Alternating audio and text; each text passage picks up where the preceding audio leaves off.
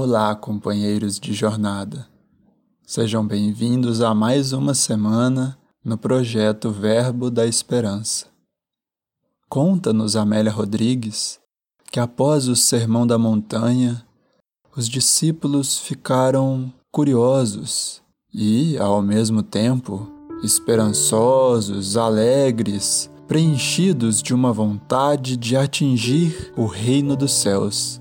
No entanto, pelas limitações de sua compreensão, tinham dificuldade de antever esse local ou esse estado de ser. Pedro, então, com sua coragem humilde, pede explicações ao Mestre.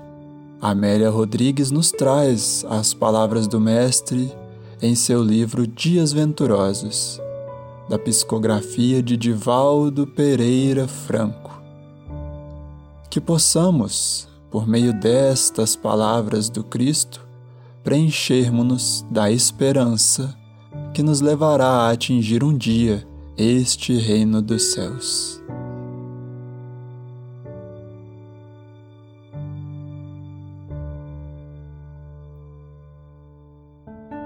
Observa a delicada flor do espinheiro que oscila ao vento e constatarás que é elaborada com a mesma substância dos aculhos que existem na sua haste. A luz prateada do astro que se engasta no infinito e que nos parece repousante com fria, é ardente e insuportável na superfície dele. O orvalho que nos umedece a face e os cabelos tem o mar miniaturizado mas não é o mar gigantesco em si mesmo que está à nossa frente.